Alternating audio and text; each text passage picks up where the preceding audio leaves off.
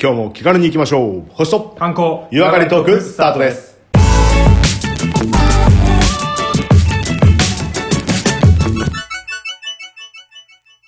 こんにちは、コマです。こんにちは、レオです。まずは番組のご案内をさせていただきます。えーこのポッドキャストは、相方のコマさんが星や星座、宇宙についての話をして、私、レオが日本の観光について話をする番組です。また、素人が話していることですので、えー何か間違いや不備がありましてもご容赦ください。えー番組では皆様からのメッセージ、リクエストをお待ちしております。えー宛先は、えー小文字で、k-o-m-a-l-e-o 数字の15、アットマーク gmail.com ローマ字読みしますと、コマレオ15アットマーク gmail.com までお願いします。また、ツイッターやフェイスブックを行っております。星と観光などで調べていただきまして、えーフォロー、リクエスト、リツイート、えー、様々絡んでいただければと思います。えーそれでは、第53回で、ね。はい、よろしくお願いします。よろしくお願いします。では、まず、あの、最初はにい少しフリートークをお話してますが、はい。今日は僕からいいですかあ、ぜひお願いします。ちょっと念願が叶ってですね、これは報告しなきゃということで、おはいはいはいはいええ伝えするんですが、はい。えー私たち下戸面でありまして、お酒なんか飲めないんですが、ですが、はい。えー先日ですね、はい。人生初の、おうあの、バーデビューをしました。バーですかはい、あらあ BAR らバーです。えー、あの、一人で行ってきたんですかいや、あの、ちょっと行く用があったので、あの、はいはいはい一緒に、あの、宿泊した、ホテルに宿泊したところで行ったんですけども、あの、ホテルのバそうですね。で、ああとの、もおう単酒品が飲めるところのカウンターがあるバーレベルではなくて、ー。はいはいはい、なんていうんですかね、もうそのお店のジャンル自体がバーに行ってきたんですね。ほー、すごいですね。それはいもや、う、これって下戸にとっちゃ下戸面結構ハードル高いでしょ、高い高い。よく行きましただね。っさてすおがですね。前飲めねえんじゃねえのってなるのを承知で行くけど、はいはい、はい。でも、、その時に僕思い出したのが、はい。あのー、コマさんに紹介していただいた、はいはい。あのー、名作漫画、あー、はいはいはいはい。バーテンダー、バーテンダー。はいはいはいはい。の中で確ありまかしねたねお酒が飲めないけどいいのかしらみたいなね会があるんですよあありました、ありました。ありましでた。それは全く構いませんみたいな感じでですね、こはう、いはいはいそういう話があったなと思い出して、いやちょっはといこはこいははい行っとこうということで、はいあ。のーね、バーはおわざわざ重たい扉になってるんだみたいな話はありましたけど、ありました、ありました。それをこう押してですね、はいはいはいはい入って異空間を味わってきました。いや、じゃあ、あの、肩書きをじゃあ、バーの外側で、ドアの外側に捨てていったわけですね、ちょっとね。そうですね、もう、あーあのいここいかですねらはいいですね別世界だよと。はいはいはい。はいそのためにバーの扉は重たいんだっていう言葉もありましたもんね。そうですね。やっぱうり、わあーの、話聞いてそうた、かそのはいは漫い画にあったように、うん。あの、誰でもウェルカムだとはもちろん思うんですけど、確かはいにはいはい入るのには、ちょっと勇気は必要だなっていう空間じゃないですか。下戸面から言われてみたらもう、かなりの勇気だよね。いやいや、もう本当いでや、すよ。本当ですよ、もう本当。ああの、のフ、ァミレスのドリンクバーとうん大差がすごいですよね。全然違いますよ、やっぱりね。いや、やっぱ行ってきたんだ。いや、大人になったないや、もうちバょーっとね、の扉を開けるためにね。うんはいはいはいはい。あの、バーテンダーっていう漫画も結構名言がね、たくさんありますんで。いや、もうあれはさ、いい、あーこう、1話完結系でこう、どんどん進んでってさ、はいはいはい。まあ、あの、ストーリーでどこが面白いとかってそういう、こう、浮き沈みじゃないんだけど、なんか好きな回とか、なんか響く回ってやっぱ出てきますよね。ありますね。だから有名人の有名な言葉をそのまま引用するようなね。あとそこが、プラス、えーカクテルに関連付けられてるようなエピソードそうですねがあったりするそう、と、カクテルエピソードとか、来客した人のエピソードとか、うんはいはいはいはいなんかこう引っ掛けてくるじゃないですか。あれなんだろうね、あの、脚本というかそのストーリー的なものがすごい綺麗だよね。そうですね綺。麗にまとまってるね。すごいいいなと思う。で、俺、ちゃんと、はいはいあの、まあ、もちろんその、ノンアルコールカクテルを頼むんですけど、はいはいはいはい。まあ、ただ、こう、ジンジャーエール頼むよりは、なんか、ノンアルコールのカクテルってありますかお酒飲めないんですけどっていう、こう、ジャブから入るわけですよ。いや、いや、素晴らしいと思う。それはもうね、いいなそれ。お酒を飲みに来てるわけではなく。そうそうう、あの、お酒飲まなくても全然大丈夫ですよって、こんなのがありますよって言われて、はいはいじゃあこのなんとかってやつお願いしますって、かしこまりましたはいっはいはていはい持ってきて、こう、パッと出して、ん。はい。で、あの、まあ、バーテンダーに学んだことですけど、あの、はいまあ、喉の、こう、渇きを潤すだけじゃなくて、はいやっぱこの空間を楽しむ意味でいろいろ話をしなきゃと思って、いやー、そうなんですよね。やっぱりね。いや、バーテンダーの言葉でさ、あのーお酒は喉を潤すんじゃなくて、心の渇きを潤すみたいな。いやいや、でも本当そういうところあったじそゃうだなよいね。うん。ああ、心が一疲れた杯人飲はみたいじゃなくて、うん飲むという行為がしたいんだよね。はいはいはいはい。いや、そうなんだよね。いや、確かに、俺も、あの、たまにこう、人に誘われて、バーに行くことがありますけども。いやっぱー、もうすでにだいぶ大人だな。いや、すいません、すいません。あの、正直にやっぱ言いますね。ノンアルコールですいません、お願いしますが、なんか、うんお任せでって言ってね、あ、あえて。いや、それだよもう ね。寿司屋同様、お任せいややいやりたいよ、ね。お任せでって言い方はちょっとあれですけども、はいうんまあ何か、えっ、と、なんで、オレンジジュースベースで何かありますかみたいな。そうでちょっすねと。そういう感じでお願いしたことがありますけどね。で、あの、もうお寿司屋さんと一緒でさ、うんあの、ちょっとつぶりたいけどさ、はいはいはいはい。だけどさ、バーってさ、なんか背伸びしててもいいんですよっていうなんか受け皿ある気がしませんああ、思う。それは思うね。確かにね。優しいからやっぱバーテンダーの。あれはね、優しい AI にはならないよね。 いや、そうっすね。あれそこのまあ職業は AI 完璧なまでの笑い持ってきそうな気もするけど、そうか。そのなんいやか、まあなんつうんだろうな、んその、空間もそうだし、はいはいはい。で、ちゃんんとあの、その、バーテンダーさんに、はい。あの、すいません、僕、あの、実はこういったバー初めてで、はいはいはいあはい。の来たかったんですけどなかなかこう機会もなくて、勇気を出して今回来たんですよであの、はい本当知識もなくてあの漫画しか知らないんですけどって言ったら「うんああ私あのドラマですけど見ましたよ」って言われましたああ、そうですか。ああ、ドラマね、あの、相葉くんのドラマね。そうそ多うそう分、そうですよね。いや、まあ、うん、うん。やっぱ漫画知ってしまうと、漫画の方がいいかなって思っちゃいますけど、相葉くんにはまあ申し訳ないけどどもっちがあって。いいけうんど、はいはいはいあでもその共通の話題になるんだなとか、あ、ちゃんと返してくれたなっていう、なんかこう、キャッチボールできた感で、もうね、どんどんね、はいはいはいはいもう来た意味が増していきましたね。ああ、俺もあの、カウンターに座りって飲みたいよね。バーの人と話をしないがら。や、そう。で、カウンタそーのがね、うんあったけどね、6席ぐらいだったかな。はいはいはいはいはで、そこもうね、22で座っててね、い。はいはいはい。で、こ今回はね、あの、ちょっとは外れの席に行ったんだけどね、ちゃんあとあ絡んでくれましたよ。。いやー、いいよね、でもね。いや、雰囲気がすごい楽しめるからね。いや、雰囲気ですね。あまあ、俺らの特技でもありますけど、その場に酔うのには完璧ですね。ー。いや、もうぜひそういうところに誘われたい。いやゲコメンとしてはそこにね、誘われて、いやあー、ゲコメンだけど、えー、コマさんと、とか、レオさんと一緒に行く飲み会は面白いっていうふうに言われたいよやそうそうそうだねか。らそのどっかんどっかんの飲み会もそうだけど、ちょ、今度どさっ、かん俺らでさ、うんあのー、飲めないけど二人でバーに行くの流おれーやろうよ。全然いいよ。もうオフ会バーとかでもいいよ。そうそう。で、あ、飲みに行くんだけど、すっげえ背伸びして誰るか誘って さ、でさ、あ、あ、いいですかみたいな感じで。じゃあ一応しますよ。うんどっかいつも行ってる店あるんですかあちょっと知り合いのバーに。バーみたい行きな。おたい前。ら飲めないのにみたいな。うん。ちょっと、知り合いのバー行きたいね。知り合いのバーをまず見つけなきゃいけないね。そうです知ねり合いになんなきゃ。もしあのさ、リスナーでさ、いやいはいや、はい俺バーやってますよとかさ、知り合いはいはいはいがやってるバーありますよ、おすすめバーがありますよだったら、ぜひメッセージもらって、あでそうちでょっすねとあの、胸とかおでことかにさ、あの、はい星間のステッカー貼ってけばさ、優しくしてくれるみたいにやろうよ。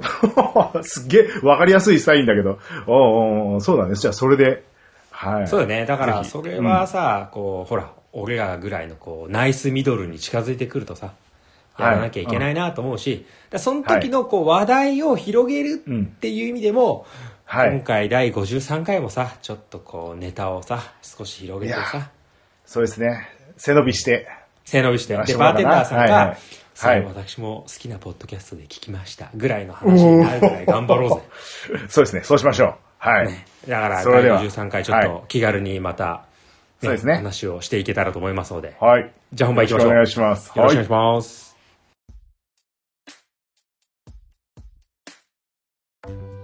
はい、それでは、えーここからはコマさんによります星や星座宇宙の話、えーぜひともお願いしたいと思いますが、今回は、えーどんなお話いただけますかいやー今回はですね、レオさんからの、まあ、ナイスパスがありまして、お酒と宇宙に関しての話をしたいと思いうます。ん言ってたね、なんかね、酒を絡めたいみたいなことね。いやうー、んほんとそうなんですよ。酒と宇宙ね。うん、そうなんです。あんまりこれ、あの、意外なものの組み合わせをちょっとしたいなと思いまして。だからああー、ちゃんぽ誰んも系やらないかねら。。多分ね、お酒と宇宙で、えっ、と、なんだろう、ヤフーとかで検索したら、うん結構少ないと思うんだよね。おでそうなると、トップうでんいけるかもしれだらこういうなのい。がこう入ってくるのかなと思って、で、でも確かに、いや、うんあの変なタイトル合わさってるからさ、はいはい、はい。なんかさ、あの、なんなんか雑誌、意識高い系の雑誌ってさ、ほうほうほうほう、酒と宇宙ってやったらさ、おって思うよね。そうだよね。その、全然相反するようなことが絡んでくるとね。だからそういうのも考えて、ちょっと違うものを組み合わせてみました。なるほど。酒と宇宙でいいですかタイトルは。男と女はいらそなういでですすかね。いらないです、いらないです。あいらないオッケーオッケーオッケーうんそういうのはちょっと異性間の何かあるとちょっと大変なんでああ、そこはね、はいはいはいノータッチにして。ノータッチしたいですね、その辺は。で、えっ、と、お酒と宇宙。で、うんまあ調べはしたんですよ。うん。で、これ、まあどういう風に切り口にしようかなと思ったんですけども、うん。まず、宇宙でお酒が飲めるかどうかっていうね、ところおを調べてみおま考した。えたことない。ちょっと待 っ考えたことなて、いそれって、はいはいはいうん ISS で飲酒はできるかとかそういう話でしょあ、できるかって話ですよ。ズバリ、ISS で飲酒できると思いますうーんとね、感覚とちょっとトンチンカンなこと言いますよ。はいはい、いいですあよ。のさ、飛行機でさ、うん酒飲むとさ、酔いが早いって言うじゃん。ああー、はいはいはい、言いまなんかす、ね。気圧なのかなんかわかんないですけど。うんうんうんうん。だから、はいはいはいはい。宇宙はめっちゃ酔いが早いか、はいはいはいはい。逆に重力がないから、はい。なんか巡りが悪いかなんかでうんうんうん。むしろ酔わないこれどうでしょはあ答えどっちも言ってみてはあはあいや、あのーズバリ言うと、う、うん緊急時に備えるために飲んじゃダメです。なるほどそれはもう全然理由がそっちね そっちですね。そっちそっち。ええで、もちろん、その、緊急時に備えると、まあ、ISS に勤務してる間は、常にもう、緊張感がある状態じゃないですか。なんかそうトラブルはあって、いつでって起きるし、いくら実験の時間じゃなく、お休みの時間でもトラブルあるから。そりゃそうだだから基本的にはもう金避け外るだからっつって死んじゃしょうがないもんねうんそうそうそうそう。で、あのーやっぱこう、皆様の大切な公費というものをね、お金という税金というか、そういうものを使ってるはいものですので、まあ、あの、娯楽のために使った時の印象の悪さとか、ちょっと突っ込まれちゃうんじゃないかっていうところから、やはりこれは、お酒で、あの、ISS でお酒は基本 NG ということになっておりました。というこはいはいはい。とはえ今までで宇宙で飲んだ人はいないってことえ、いないはずなんですよ。お本いないはず。いや、なんかあの、本当サっンてドイなるでッチし持ょち込んじゃったさ、なんか、ヤングさんだかなんだかみたい にさ、やっちゃったやつ、鋭いなぁこれ鋭い正解正解でしょいいるんですよ。やっぱやんちゃな、やんちゃな人いるんですそのストレよ。ス発散には必要だみたいなやついるでしょあいやいるんですよ。びっくりしちゃったんですけど、調べてみたら、うん。やっぱりいましたね。あーいました。やんちゃなやつ。はいはいはい。やんちゃなやついました。これどこの国の人か大体わかりますよね。はい。 はい、どうもぞ。う二択でしょ 二択ですけどね。二択っていうかどうほぼ一択な気がするけ ど。 え、一択一択ですよ、いやもうほぼ。これ偏見外したら申し訳ないな。だってもう。そもそもあの、宇宙船、うん宇宙のね、開発戦争をしてはいはいはいるはい両国のどっちかなんだけど、はいはいはいはい。おでも酒サっンてドイッチ持イち込んメーだジじゃ言っん。ちゃったら、はいはい。どっちだろうなえっ、とあ偏見で申し訳ない表う現んをうしんまうすけどん。もはいはいはいはい。バカなアメリカンか、はいはいはいウォッカなロシア人ですよおおまあまあ、じゃあどっち、どちらかですね。はいはいはいはい。どっちかですねどっちかですよ。どっちかです。はいはい。これは、あえてじゃあ答えずに。あの、はあじゃあ、はいはい理想で言いたいからい言ってはいいい。ですかどうぞどうぞ。あの胸から、うんあの薄いこうおうおうおようくピストル撃たれた時にそこに弾が当たって救われる平べったいはいはいはいはい七色のやつで、うんウォッカ飲んでる、はいロシア人正解。正解 です。やったー正解です。 前回のサンドイッチも、確かロシア人なんですよ。ああれそんなそロうシア人そうそうそう。だからロシア人来るかなと思ったら、勝手に持ってうん、やっぱね、こういったことを、やんちゃなことするのはね、あの、ロシアの方、ちょっと緩いいや感そじうみたい。なんですよそうなんですよ。うん。これ、その時まあはね超批判されるんだよ、でも。そうそうそうそう。で、あの、まあ、一応ロシアにも宇宙ステーションがあるので、ソユーズとか、あ、ソユーズじゃないや、えっと、うんロシアの宇宙ステーションもちょっとあるじゃないですか。昔あったんですよね。で、ISS もあるし、ちょっとこうんう、どこかはわかんないんですけども、あうんの、ロシア人が持ち込んで、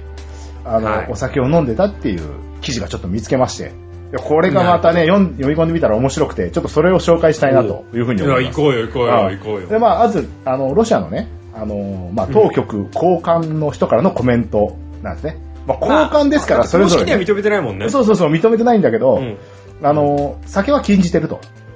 でも、禁じてる。うん出てくるんだと。なぜ出てくるかは私は知らないっていうコメントを出してるんですよ。出てくるっていうのは、その、食卓に並ぶぞっていう意味で出てくると。出てくるっていうか、まあ、そう話題にも出てくるし、飲んでるようだから、まなるほあ、ど。ええ、あの、酒は出てくる。だけど、どこから出てくるかは私は知らないと。まあ、宇宙からの贈り物かもし知れない。らない。そうそうそうそう。そうですよ。うん、わかんないよね。うたまたま置いといた誰なんが持かって水ったが宇宙の特別変異で発酵してあるお酒になっちゃった可能性そうそもある。うそう、あるんですよ。だからつまわかあらないことだら けだから。通称ね、その、装置の、ちょっとしたところ、至るところというか、まあ、何箇所かに、うんまあ、裏ポケットと言われる、ば隠し場所の存在がいくつかあるらしいと。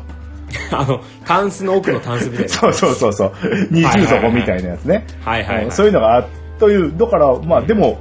なぜ出てくるか、私にはわからないと。でも、いいよね出てくるんだもとう。世界のエリートがそうい うさ悪ふざけからやってること小学生じゃんみたいなところから脱しないっていうのはすごくいい否定しないけど認めないっていうね、 そういう状態がね、面白いなと思ってて。で、これまたしばらく別別の記事をこう、ネットサーフィンで遊ってたら、持ち込んだっていう証言を見つけました。おいいのそれ言っちゃっいてやー、わかんないです。これでも、元宇宙飛行士、やっぱこれロシア人の方なんですけど、ああはいはいはい。あのーまあ、かなり長期間滞在するじゃないですか、宇宙ステーションって。うんうんそうすると、それなりの量やっぱ必要っていうかね、あるといいなと思うわけですよ。で、うんでもあれでしょ水一本あげんのにうん十万とかって言ってたじゃんいや、そうなんですそ。その事実を知った上でこの話を聞くと、おいおいおいってなっちゃうんだけど。はしかもさアルコールなんてその、なは着火性発火性、いはいはいはい。すごいんじゃないのいや、まあ、ロシアの方ですからね。持ってくのがやっぱあるんですね、この辺がね。だから結構強いお酒を持ってくんですけども、その強いお酒を持ってくために何したかっていうと、うんあの、やっぱこう、以前話したかもしれないけども、輸送船でも重心があるじゃないですか、ロケットの。うんうんその重心がずれちゃうといけないから、何かの重量を減らさなきゃいけないんですよ。で、そこの減らしたところに、自分の好きなものをちょっと積むっていうなるほどなるほ計算をしたんですね。で何減らしたかというと、出発直前に自分の体重を2キロ減らしたそうです。 どすごっで、その2キロ減らしたところに、えー、おつまみと、うんウォッカをすごっお腹に仕込んで、ででもうストイックボクサーみたいなそうそうそうそう、宇宙減らした服、分だけ俺の酒になるみたいなうん宇宙服に入れて飛び立ったそうですよ。あ、宇宙服に入れてたのそう、だから自分の体、場所も決まってるから、重心を動かしちゃいじゃけあない見かたら。目は、そうそうあの、俺の体だけどみたいな。そうそうそうそうそうそう。でもそこにこう入れて、おつまみとウんォッカー、っていうかその、お酒、まあコニャックらしいんだけど、 それやってること中学生の万引きと一緒だでその辺が面白いなと思って。いや、いいね、もう人間性あるそう、溢れちゃってさ、もう宇宙飛行士ってパーフェクトな人っていうイメージがどうしてもやっぱあるじゃなね。いですいやいか。や、そんなことないですま。あもう日本人のさ、宇宙飛行士なんかすごい立派な人多いじゃないですか。いや、もう、いやコミュニケーション能力皆高くて。さん立派ですよ。でもその中に人間性的な部分が見え隠れするっていうところがすごい親近感がある。それがそれが最高なの。ねえ、ほんとそうなんですよ。で、はいあとはね、あの、何を減らしたかというと、まだ減らさないと積めないかうん。ら、うん重量を、ね。まだ2キロしかできないもんね。そうそうそうそう。で、あの、機内のマニュアルってあるじゃないですか。うん。機内マニュアルってすごい分厚いらしいんですよ。うんうんで、その分厚い本の表紙を取ると、2リットルの水槽が入ってて、そこに酒が入ってるとか。えで、マニュアルは俺の頭に入って るからね。わかんない。マニュアルはまた別で持ってるのが、 あの、予備のスペアを1個処分したのかわかんないけども、え、じゃあ表紙だけ開けたら、そうそう。なんか、ショーシャンクの空の聖書みたいに、こう、なんか、酒が入ってて酒の瓶の形がこう、はいはいはい はい。そうらしいんですよ。はええでやんちゃだね。やんちゃでしょで、その人たち普通さ、あの宇宙って、そのチューブ状のものでこう、吸いながら飲むって感じじゃん。あの、ビダインゼリーみたいな感じでしそょ。うそうそうそう。そうした方がうんうん、口の中にこう入りやすいから、飲めはいや、はい飲みやすいんだけど、うん。うん、酒どうすんの酒です。まあ、水筒というかそういう容器みたいなやつがまああるんだけど、そこまで考えてないらしいんですよ。うん。だから、すっげえ飲むのに苦労したらしいです。なんで苦労したかとでいうただの水と、がふわふわ浮いちゃうってことそうそう、水もそうだし、その空気と混ざり合っちゃうような感じで、うん。あのーはいはいはいはい。重比重の比がないからうんうんうん重力差がないから、だから、ちょっと振るとすぐ泡になっちゃうんだって。はいはいはいで、泡状態で飲むから、もう、ゲップゲップするような感じの、はいはいはいはいえーそれでもまあ飲んだっていう、まあ、えー元宇宙飛行士で、今やソ連の英雄と言われてた人がね、そういうエピソードを明かしてくれました。へえいやそこまでやったならもういいよねうんで、その人が持って無事に帰ってきてるそうそうそうそう。で、その人が持ってっただけかと思ったら、実はその人、宇宙に行って、あのー重力室じゃないけども、その重力を、あ体に負荷をかけるのか作な、るバネでね。うん作る部屋っていうか、その体にハーネスつけてバネで引っ張りなうがら、んはなんか走ってるやつそうあるそうそうそう、あるでしょ。あの、ウォーキングマシンじゃなく走るマシンで。うんうんで、そのスーツをいざ着ようと思ったら、俺なんか変な風に重たいぞってなったら、そのスーツにも1.5リットルのコニャックが入ってたって。何ス ーツだっけススーツに隠しみんなでて共同で着るやつにそうそうそうそう。だからえ、じゃあ俺が持ち込んだわけじゃないのにすでにああるっじたゃんから、だからみんなやってることなんですよ。表に出ないけども、いやいやそういうことだよ、それが代々引き継がれてって、で、うん、宇宙飛行士、元宇宙飛行士の人たちがこう集まるときに、おい、あそこにコニャック入れてたの分かったかあれどうやって飲んだみたいな話をはいはいはいはいするっていう話。あれ気づかなかったのかみたいな話をしてるらしいです。はい。まあさそれはもう宇宙飛行士間でさそうですね。何そのトラブルになったら、はいはいはいはいもう絶対に公になっちゃってて公に叩かれるから、もうはいはいそこだけは絶対やるねっていう緊張感のもとにやっていくからいいんじゃない、そうなんだよね。でも、うん、緊急事態が起きてしまったんです。来た何それ映画にした方がいいんじゃ ないいや、もう本当そうなんだけど、いや、ここで、やっぱこう、緊急事態が起きてしまって、ま うんあ、あのー補給船と、うんえー宇宙ステーションが接触してしまって、まあ、うんその影響で、ちょっと大気、まあ、えうーんなんか機内の大気の構成が変化しちゃってるよっていうアラームが鳴ったんですよ。うんおでこれは緊急事態だと。これもしかしたら、うその命に関わるような問題じゃないですか。酸素なのか、うんうんうんうんってなるので、はいは いでどうしようって言って、ちょっと、なった時に、あのーうん関西から、関西島からね、えー医師がやっぱいるんだけど、関西島の医師が、うんまず落ち着くことが重要だから、隠してると思うけども、少量のアルコール摂取してくださいっていう指示が来たんだって。もうもうマ認ジめられかてんだろ まあね、公にしないけども、もうう、んちょっと落ち着くためにこれは摂取していいからっていうで話もこでれ。それ完成感は多分あれだよね、うんあれは例え話であって本当にアルコールがあるとは思っていなかったそうそうそうそうそうそう。 まあ、それはね、うん、さあそう、そう思います。そういうつもりで、リラックスしてとか、緊張感を緩和するためにとか、まあ、不安の除去とかもあるじゃないですか。で、一回そういうトラブルがあいるやそうとで、メンタル的にこう不安になって、あの、眠りがね、浅かったり、睡眠導入できなかったりするので、まあ、そういった意味から、やっぱこう、内々で、やっぱこう、アルコールの摂取っていうのは、いやいいんじゃないのうん、いや同時にみんながさ、はいはいはい泥酔しちゃったら超やばそうだけどうさ、んうんうんうん。そのまあ当番とか多分あるじゃん今日ははい休はいみでとはいはいかさ、。ええだからそういう時は別にって思うけどねそうだよね。で、やっぱこう、元宇宙飛行士曰く、まうんあね、あの、1日 20g、20g ですよ。10円玉2枚分のコニャックは魔法の霊薬。これは合法化すべきっていうことを、あの、宇宙元宇宙飛行士はやっぱ言ってるようです。いや言っていいんじゃないいいと思いますよね。で、 これ銘柄指定なんですけど、特に宇宙に適してるのは、アルメニアコニャックだって言ってるんですよ。それはそいつが言ってるだけでしいやいや、これみんな言ってるらしいです。ょ本当、うん、これアルコール度数が、まあ、40度から50度ぐらいで、まあ、ブドウのワインを蒸留してブランデーを作るんだけど、その産地がアララトっていうところの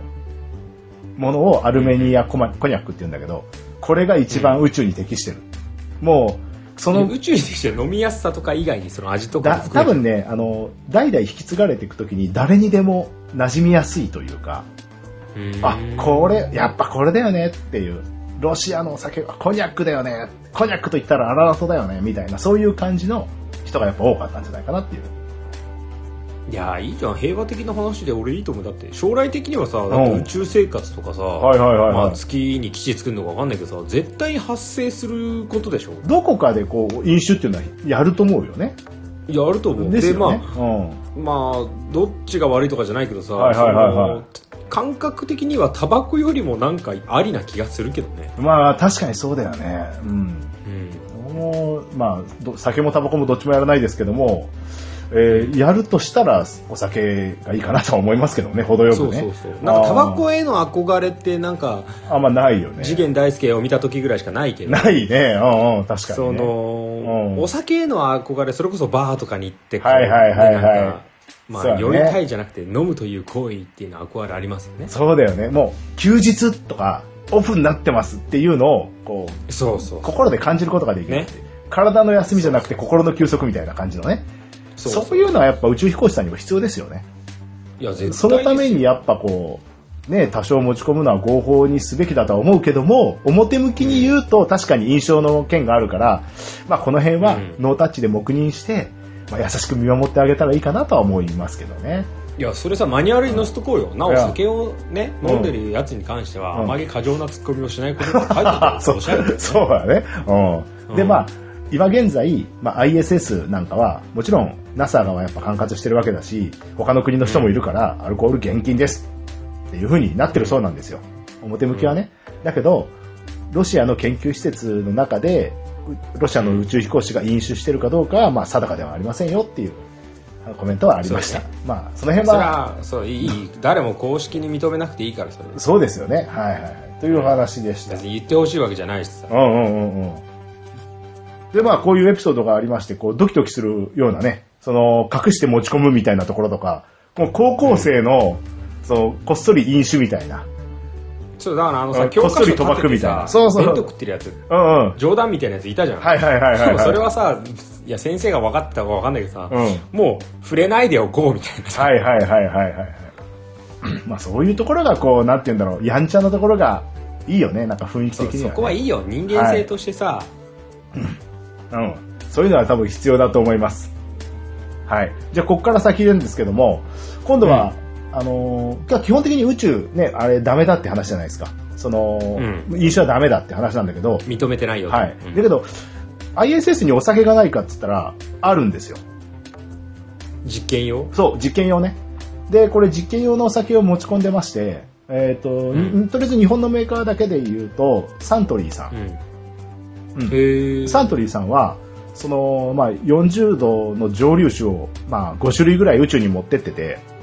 はいはい。で、まあ、重力が少ない空間の中で保管すると、その、どういう風な、その熟成度合いに変化があるかっていうのを実験するためにへー持ってってるそうなんですよ。で、これ向こうだと、あの、重力がないから、あの、うんなんだ温度差による対流とか起きないんですよね。水の流れとか。うんうんうんうん、だから本当にこう、なんて言うんだろう、攪拌されずに、一定の場所に留まった状態で、うんうんその、蒸留されて、なんて言うんだろう、まろやかさが増すっていう風な、うんになるという考えは分かる。あーらしいです。で、それをまあ科学的に解明するために、宇宙に持ってったやつをまた戻して、まあ比重分じゃ析。あそれはまだ戻ってきてはいない。あ、もう、もう戻ってきてます。で、戻ってあきじゃあ、てて。世の中に宇宙を旅してきた酒っていうのはあるんだ。いや、それがまだそこから研究状態で、今のところは、うサントリーさんでは販売する予定は今のところないみたいです。ん。なるほど、ねだか。らそれうますぎるからかね。逆かもしれないですよね。その、き綺麗すぎるなのか、その、まとまりが良すぎるなのか、ああー逆にこう、えーあまりこう、美味しいって感じじゃなく、みたいな。ーうん。あーまろやかさが増せば美味しいのかって言ったらそうでもなかったみたいな、そういう実験かもしれないですけど、うん今のところは、結果がまだわかんないですけども、あの、販売の予定はないそうです。なるほど。うん、で、まあ、この実験から、まあ、宇宙の特徴としてはその比重によってぶ物体が混ざったりっていうのが、うん。あのーう分離するっていうのがないので混ざりやすくなるから、あのうんーなんて言うんだろうねカクテルを作った時なんかでも完全な一体感がある一杯ができるかもしれないですよね。そうだよねカクテルでよくさあのツートンカラーになってるやつとかあるじゃんああ、そうそうそうそう。あれはもう当たり前だけど重力ありきだもんねそう、重力ありきだから、ああいうのも関係ない。で油と水も混ざっちゃうんだよね、宇宙行くと。ああそうなんだ、うん。やっぱそうなんですよ。だから分離しない、分離するっていうか、へまあー細かく見ると分離してるかもしれないですけど、もうガーッとかき混ぜちゃえば、もうそこでこう、混ざっちゃうので、じゃあ宇宙で餃子のタレにラー油入れてもちょっと美味しくなるんだあ、う、うじゃん、あの、浮くってことがないよね、ラー油の部分が。おおまあうん多分ポワーンってま丸いのが浮いた浮いちゃう浮いちゃうんだろうけどそうそう。で、ガーってかき混ぜたら、もうそのまま、もう微細な粒になって、混ざっちゃうような感じになるんじゃないですか。へえだからあの、宇宙実験なんかの記事をたまに見ると、その、均一に、ま、な、あのー、混ざるから、地上で作るよりも、あのー、宇宙で実験して混ぜた方が綺麗に混ざるっていうので、うんうんなんだっけかなあれ、物まあでも何の製造造過程においてもやっぱ宇宙で作ってみるとかさ、宇宙に持ってって保管してみるとかで、まあどうなるかはいろんなもので見たいよねそうですよね。もう、タンパク質実験なんかですごいいい成果が出たって言ってて、それを今後また、なんかあれじゃない、SDGs じゃないですけど、技術革新を他の人にも共有して、新たな技術のなるねほ先進となるものができるかもしれない。で、ああのと、地球じゃ何年かかってたものが宇宙じゃこんぐらいでできるとかあるかそもうしれそうそうそないねうそう。まあ、宇宙じゃないと無重力という空間がまずないので、うんうんそういう点では、はい、また今後新しいものができるかもしれないですよね。で、さらに次にね、焼酎。これね、宇宙の焼酎シリーズっていうのがあって、で、こうんの宇宙焼酎シリーズっていうのが、また何種類かありまして、これ、つぶらやプロさんと、えつぶらやプロってあのシュワッチのつぶらやプロそうそうそうそう、そこと、あと、まあ、酒造会社がダックを組んで、で、うんあの、宇宙酵母っていうものを使ってるらしいです。だから宇宙に持ってった酵母があるんですよ、酵母菌が。うんうんうんうんうんそれをまあ、酵母とか麹をまた持ち込んできて、地球に。で、それを混ぜて、えーお培養して、それで作ってたっていうようなね、あの、お酒があ今りそれます。は売ってんのあそれ売ってます。売ってます。売焼って酎ます M78 製油みたいなのあったりするの M78 星雲かどうかはわかんないですけども、名前で言うと怪獣の名前がついてますね。ああ、うんえージャミラとかあ、ジャミラありますよ。で、バルタほんとン、バルタンとかゼットンとかありますよ。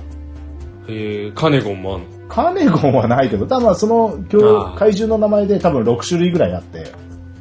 あで宇宙に行ってきた工房を使ってますよっていう焼酎ねそうそうそう、芋焼酎らしいんですけども、いやいいねはい、これがね、あの、エンデバーで ISS に行って帰還した工房を使ってるらしいです。へえで、値段的には2000円弱ぐらいで買えるみたいなんで、そんなに高くはないのかなというふうに思いますね。いやそういうののソフトドリンクもねぜひお願いしますよソフトドリンク麹使わねえだろ。ああ、甘酒いや系こうじゃなくてなんかさはいはいはいはい。ソフトドリンクにもちょっと宇宙感を出してほしいなああ、確かにね、そうですよね。うん、まあ、焼酎の次、今度は、えー日本酒。うんこれ日本酒も宇宙酒っていうものがやっぱあります。まあこれも発酵とかさせたいもんね、そうそうそうそう。で、これ2002年に、あのーうん高知県でね、あのーう宇宙活用推進協議会っていうのを立ち上げたらしいんですよ。だから宇宙、いいね走ってるぜよ走ってるよね。で、その、まあ、通称天空楼の会っていう名前なんだけど、はいこの人たちがやったのは、その2005年の打ち上げに合わせて、うんうんえっ、と、稲と酵う母んをうんえ ISS に持ってこうと。あ酒になる前の段階前の段階ですね。ええうんうんだからこれもさっきの、あのージャミラ・バルタンとかと同じように工房を使ってるんですけど、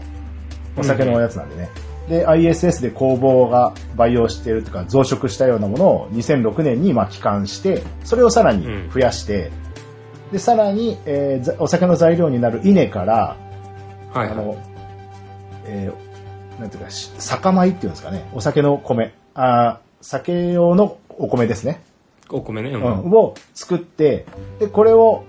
2つを合わせて、宇宙酒っていうのをまあ作ってますね。もうでも販売してんのそれもこれも販売してます。これね、うんえっ、と、今の、俺が調べた段階だともっと早いかもしれないですけど、2009年に、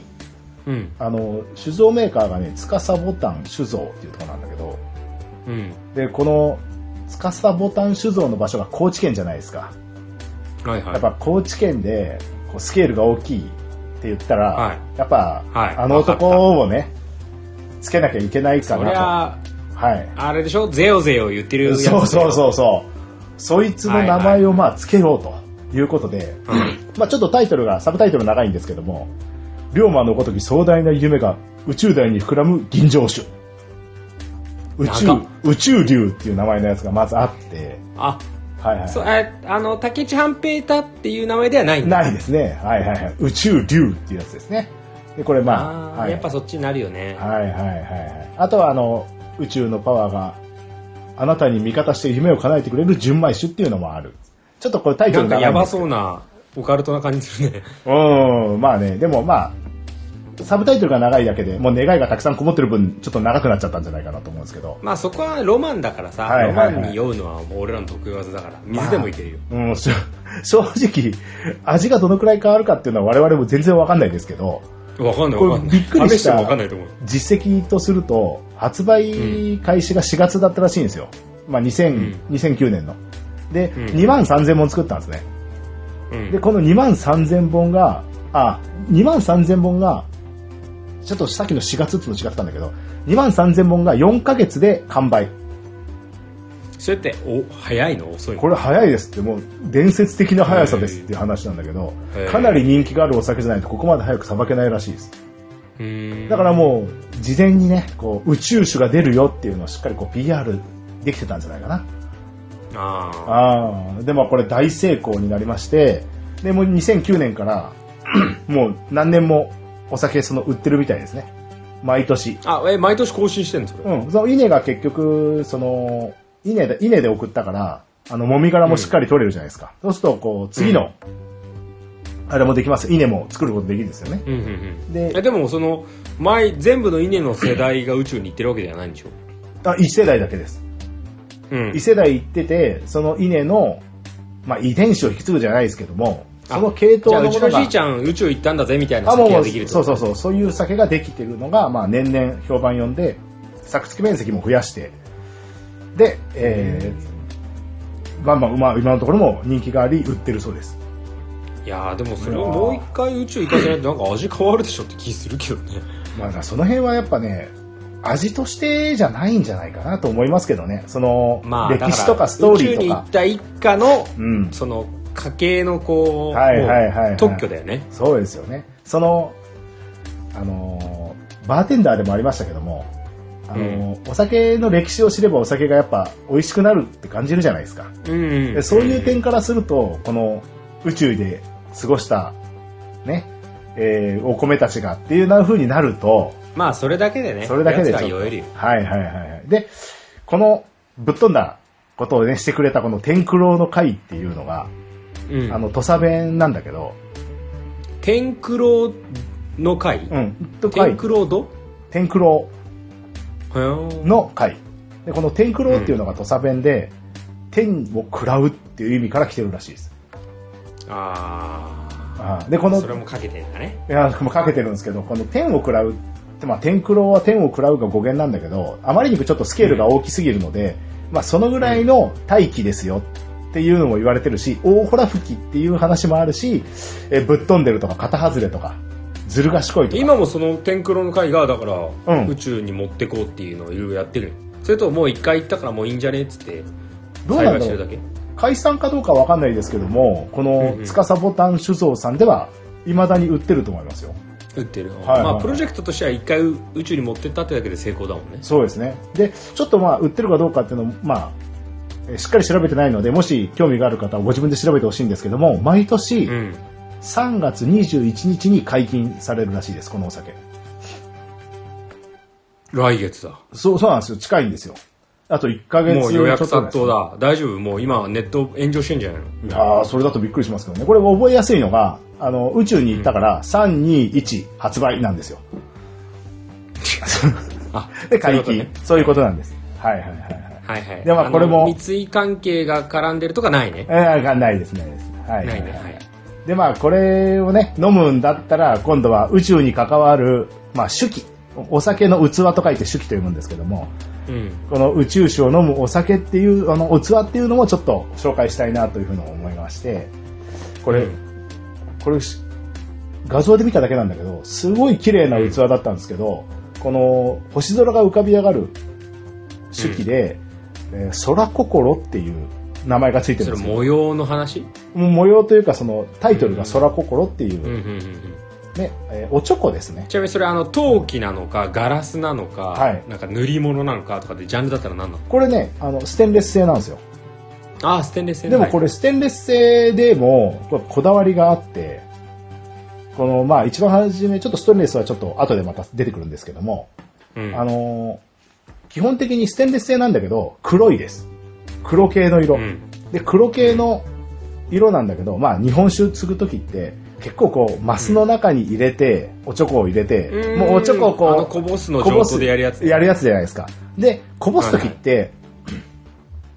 あの、おちょこの表面に表面張力でこう、ふわーって浮かぶじゃない。はいはいはい。広がるね。あの、ふわーって浮かんだ状態で、その、おちょこの中を見ると、本当に星空がきらめいてるような、こう、揺らめきが出るような。あ、じゃあそこのデザインとかが出、そうそうそうそう、ふわーって丸みを帯びて、この、え、そのガラスが湾曲されて、隕石でできてるとかではないうんん、だじゃないです、ないです。はいはいはい。でちょっまとどあっかの大富豪それもやってほしいけどこね。のうん、まあ、ステンレスの、さっき素材がステンレスというものにも、あのーうん理由がありまして、ステンレスに真っ黒い、黒とか、えー黒系ですね、ねえーと、紫とか、すごい濃い青とか塗ると、塗っても、光沢がどうしても出るんですよ。で、その光沢が自然とこの塗装の輝きを星空っぽく見えるっていうね、そういう構造らしいですそれは高知県でそれ用に作ってるってことあこれはまた全然別の、あの、し職人さんがいまして、その方あーがそう作なんってだる。だからもしそぜひ、のなんとか会じゃないんだ。はいはい、違うんですよ。だからこの焼酎、へー紹介した焼酎とかね、ブランデーとか日本酒もいいんですけど、ぜひこの器で飲んでほしいなというふうに考えじゃあていけすかないやつがこれははいはいはい宇宙の星をあの君にプレゼントするよみたいな感じで出せばいいわけでしょ、まあ、いいですね。そういうのはいいですね。はい。まあまあ、それはぜひ、あの、お酒飲む人のお土産というかね、あの、贈り物として渡してあげたらいいんじゃないかなというふうに思います。で、まあ、ここまで、まあ、NASA とかはいはいはい JAXA で売ってほしいね、ああ、いいですね。確かにね。これももう宇宙に持っていけばいいのにね。で、こっいそやり、こだからっそり飲む宇という。宙を一回味わわせるっていうのではい全てはいはいの商品を俺できる気がするんだよね、そうだよね、今だ俺宇ったら宙人ジャールならちょっとね一うん杯1000円でもちょっと飲みたい気がするもん絶対炭酸飲料はダメだろ。持ってく段階でやばい宇宙よ、ね。に行ってきた生姜を使いましたとかさああ、全然いい、それだったら。いい。ねうんうんうんうん。宇宙生姜。そう宇宙生姜とか何でもさなんか好きなものさ俺宇宙に行ってきたタケノコの里でも食いたいもんねおー。なんかこのあ前んま、変わんなそうだけどね誰だかテレビでやってたけども、あのーマフィンかなんかを、えっ、と、バルーン、風船で、大、大気圏、っていうか、成層圏までうんうん浮かしてあげて、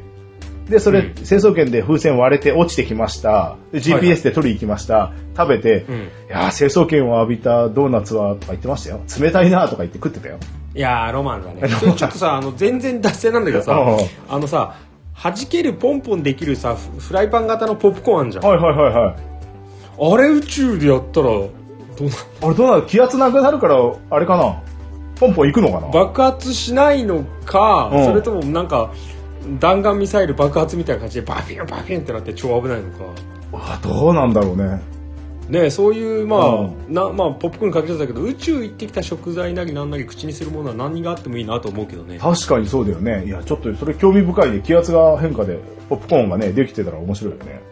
飛んいで、や飛んでっちゃってどっか行っちゃったらわかんないけどぜひあ。のいつかさ宇宙食じゃなくてさ、うん宇宙と飯系はやっぱ引き続きお願いしますそうですね。またぜひ、あ紹介させてもらいたいと思います。で、まあ、散々こう、お酒が飲めない二人がですね、このお酒についてですよね、偉そうに語りましたけども。いや、本当いやいに、やいいんですよロマン本当に申し訳ないですけど、全然飲めないんですよね、我々ね。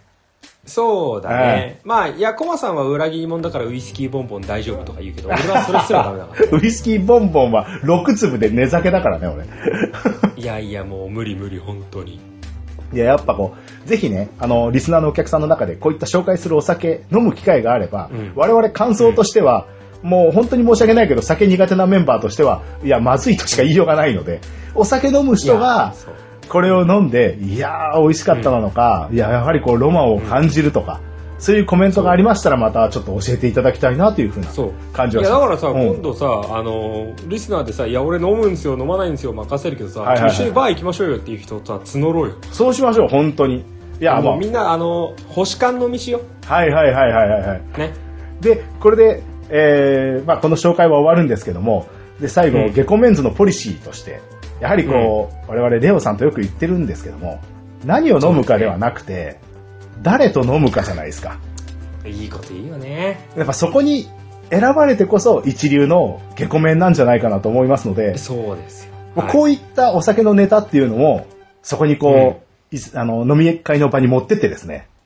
いやわ話題を独占して、いついつかはこう、誰と飲むかと言われたら、じゃあレオさんでしょう、なのか、コマさんでしょう、って言われてるような存在になりたいですよね、という感じで、今回の話を締めたいと思あいの、まゲす。コメンのビジョンを、ええちょっとぜひともこの世界に配信してもらっていいですかあの、いゲやコメンはどうなりたいかっていう。そうですね、本当に。まあ、お酒を飲めなくなったのは、こう、進化とも言えますからね。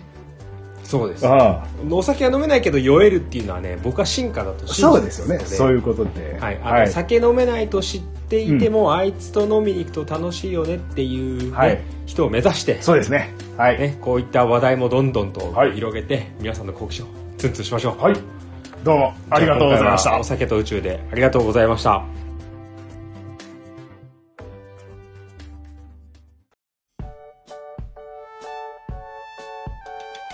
はい。というわけで次はレオさんによります、えー観光のお話となりますけども、さあ、今日はどこに連れてっていただけますでしょうか今回はですねあのーもう今日この収録にやるしかないなと思ってですねちょっと紹介したいんですけどもあのちょっと結構ショックなニュースが最近入ってきましてはい。えー、と2020年の2月11日のことなんですけど、はい。あのーある野球界の偉人がですね息を引き取あったんですよ、ーはいはいはいはい。はいええー、心当たりありますかえありますね。はい。そうですね。じゃのノムさんですね。そうですね野村さんですね、あの野村克也さんが、はい。まあ、あの息を引き取ったというニュースを知りまして、はい。まあ、今回はですねあのその、まあ、ノムさんの話ではなだけではないんですけども、まあはい彼の偉業も含めて、あのはい今回は観光のご紹介がしたいなということで、おうえー今回ご紹介しますのは、はい。えー東京ドーム横にあります、はい。えー野球殿堂博物館でございます。おー、はあはあはあはあ。もう野球好きにはたまらないようなところ。そうですねねあの、やまあ、はりね別にね野球はねあのいろんな楽しみ方ありますけども、はいはいそのはいはい野球の殿堂博物館という、まあ、ミュージアムを今回ベースにご紹介できたらなということですね。おーいや、いいですね。ぜひよろしくお願いします。はい、ありがとうございます。あのまあ、場所は東京ドームなので、あの、はい東京の、なんだあれ、文京区かなあうんうんうの、ん水道橋駅とかからすぐで、まあ、はいドームは大きい建物だから分かりますね。はいはいはい。あの、まあ、どのぐらい大きいかっていうと、東京ドームでいうとこの約1個分なんですけどそれそのままやんか。 うんそのままあの、まあ、大はい体はいはい分かりやすく言うとそのぐらいなんですけども。そうだね。はい。まあ、その横に、まあ、横というか、東京ドームの建物の中に、なんか半地下みたいなところにあるんですけど、はいはいはいはい。まあ、ここはですねあの、まあ、博物館です一応うんうんうんうん。はいはい。でちょっと個人的なあの話とかをこう思い入れもお話しさせていただくとはい。結構ですね私あの学生時代にあのプロ野球観戦の虜になりましておそんな見に行ったのいやーもうあの阪神タイガースのファンなんですけどもはいはいはいあはい。の阪神の暗黒時代と言われるところにちはあはあょうど当たりましてですねはいも。ういっつも負けてましたねへえ、そうなんだ。いや、私は行ったことあったかな。ないな。ないない。で、いくらぐらいするんですか、あれチケッああそうそうあの野球観戦はもちろんその一番高い席安い席ってあるんだけどト。うんうんうん。確かねあの僕が行ってた時のあの一番安いのは外野自由席と言われるはいはいはいはい。せーので会場されたら空いてたら座っていいし空いてなかったら立ち見しとけよっていう席なんですけはあはど、あはあはあ。はい。まあ、主に応援団席ですよねうんうんうん。でそこにまあ安かった時はね僕行ってた時代はね500円とかでしたよえ中学生そうぐらないのえプロ野球でしょプロ野球プロ野球でもそれは、あの、かなり選手が豆みたいになっちゃうんですかやっいやいやそんなことないですよただあぱのホームベースからは遠いっていうぐらいねはいはいはい。まあでも球は見えますし、まあ、応援する上では、一番こうどんちゃんやってるのは外野席ではあるんですけども、まあ確かまあ、に、ね。今で言えばんちゃらフラペチーノ飲むぐらいの価格で3時間ぐらい楽しめるっていうはい感はいはいじはい。ですね。そうだよね。おーいや、いいとでまあ、思います僕学生はい時代かなり足を運んで、まはあ、いさっきも言った通り相当暗黒時代だったのではい。僕ねあのカウントしたことがあったんですけどうん。あの東京のその球場で主に行けるそのセ・リーグだと東京ドームと神宮球場と,、はいえっと横浜スタジアムってとこなんですね。うん、はいはい。だまあ大体3個チームの対戦見れるんですけど、はいはい行きまくってワンシーズン僕22回試合見に行ったんですよ、ほうはいはいはいはいで、ええー勝ったのは2勝えマジ かそんな負けてたのこんな負けるんだっていうぐらい負けた年がありましたね、へえそうなんだまあ、それでもまあいつか訪れるはこうなんかそう爆発的歓喜をねこう楽しみに、ねはいはいはい足を運んでね学校に行く前に球場に行ってうんで朝早くあのここに並んでますみたいなこう列の中にこうビレジャーシート敷いて、はいそこにこう場所取りというかして学校に通学してうんでそのまま学校から終わったら戻ってきて、はい球場の横で、えーなんか制服とかからあの、まあ、いろんなこまあ主う婦に着替えてね応援グッズに着替えてあ。あはいはいはいで応援グッズもなんかや高いこうハッピとかもあるんですけどとにかくお金がなかったんで、うん僕はですねあの普通の下着にするあの白のシャツ下着のシャツに、はいはいはいはい、あのマッキーで自分でこう阪神タイガースってストライプなんでうん、ピンストライプ ストライプで書いてうんはで背中のあの誰々ってこう書いてある名前のところに、いどうせオリジナルならっつってこう漢字とかひらがなではい「新庄」とか書いたりとかしてはいはいはいはい、ええそれでまああの紅白帽の白い部分も同じようにやったりしてはいはい着替えてねあの声を枯らしてましたねはあそうなんだいやもうそれだけでも熱狂的なファンっていうのがよくわかりますもう わかるまあわかる彼のない熱狂ファン、もうそうそうそうそう、見に行きたいがためにそこに費用は費やすけども、応援自体はこれで勘弁してくれってことだよいやそうですそう俺はこ体はもう一番初めに行くからとですそうですそうですうんであのいやメガホンそれはことかこあでるじゃな感いでじするかうんうんえメガホンもね、まあ、そんなに安くはないんですよ。あの、はいはいはいはいまあぶっちゃけチケットの方が安いだろうぐらいの価格なんですけど、うんうんだけど、あの、おかげさまでですね、いつも負けてたので、うんなんか、まあ、いい悪いは別ですけどね、あの、はいメガホン投げたりとか置いていく人たくさんいるんですよ。はいはいはいはいだから、試合に行くたびにメガホンがやたら増えていく。へえ、そうだなんかだら家に2、30本ありましたよね。二三十二三十個じゃなくて二三十2、30本ありましたよね。で、なんか、ちびっこに配ってましたもんね。へえ、そうなんだ。あーで、いまやあ、いそや、んな楽しみこと方をし一なつがだら、ね本当に野球を見まくってて、うん。で、その頃に、ちょうどですね、はあのーまあ野村克也さんが、い。はいはい。ヤクルトの黄金時代を作っていたっていう時代ですね。おー、はいはいはいはい。そうで私はあの昔から高校野球をなんか甲子園を目指してとかって野球やってたわけじゃないんですけど、ずっとプロ野球が好きだったんですよはいはい。これは親の影響とかは、個人的いや別に親の影響じゃなくてなんかどんどんこう感化されてったんでしょうね、になんかこう野球に対するこう思いがあってこういろんもちろん好きな球団もありますけど、はいあそこは名勝負だったよねとか、なんか当時のその一緒に野球見に行っていた仲間との遊びとかは、あのはい選手名鑑並びながら読み込んでるんで、はい。じゃゃあ歴代沢村投手の山手線ゲームとかやってましたねまあ、それはわかんない。 それはちょっとマニアックな人じゃないけど、全然出てこねえよ。じゃあパ・リーグそのなんかはい盗塁王山手線ゲーム誰々みたいな、あそれ入ってないとか言いながらねかなり上級だそんなちょっねと。気持ち悪いやつらでしたああ、はあ、はあ、はあ。いやいや、それはちょっとマニアックすぎるわ。それついていけない。いやそのぐらいやっぱ野球好きでこう通してたわけですね。そうですね、でもあの、いつから本当に高校プロ野球ってうの大学ぐらいが好きだったああ、で高校大学ぐらいですか好きなのは。そうですね、だいぶ高校生ぐらいまではかなり好きでしたね、試合もああ、足はをあ、は運あ、びましはたし。で、大学で、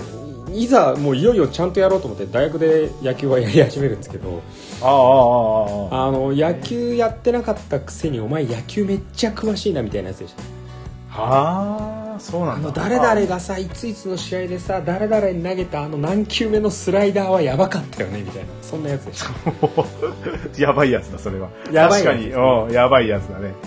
まあまあああの ただこう、まあ、野球が好きということであの、はい私過去にはねあのちょっとお話もしましたがあのちょっとカナダとかにね仕事で3年ぐらい行ってた時とかも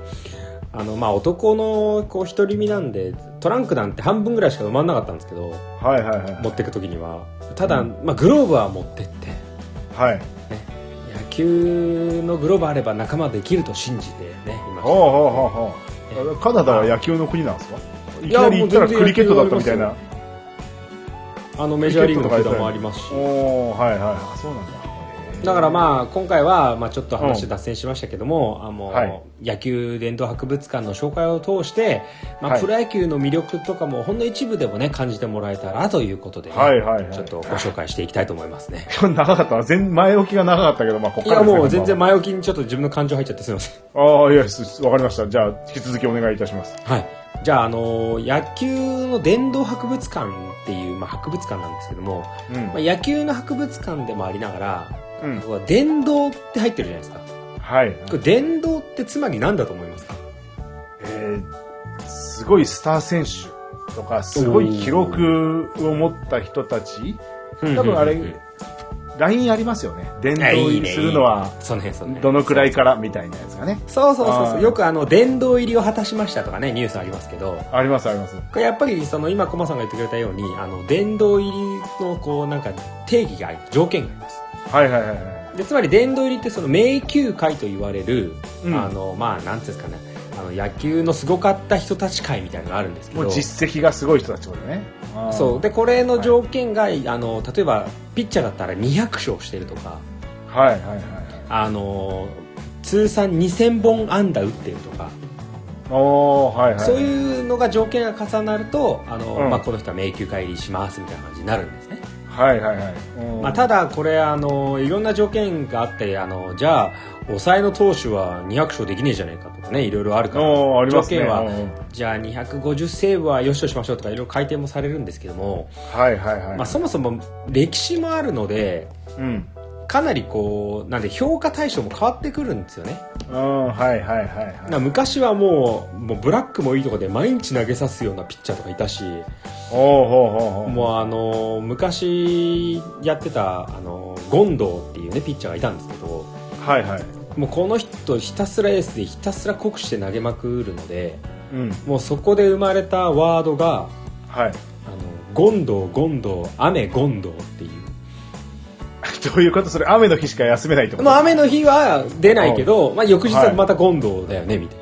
すごいね、それ。もうそういう時そんな代投げてたのあな。だから、今だと、まあ、うんもう15勝とかすると、もう相当エース候補なんですけど、ーはいはいはいはい。昔は、あの、ん30勝とか40勝とかしますね。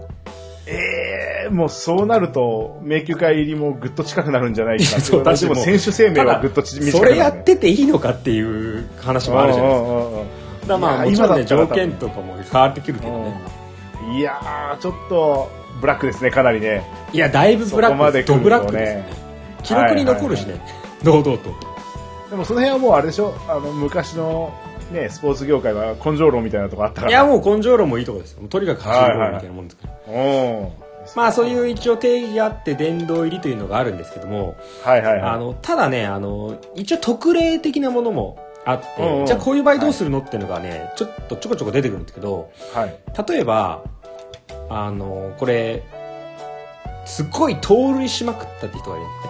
うんうんうんうん。はい。ねでこの人めっちゃ盗塁してるけどはい。ヒットとか別にピッチャーでもないから、い、や規定に本乗ってないからこれダメじゃねみたいなところもあったりするんですよおー、そうなんだ。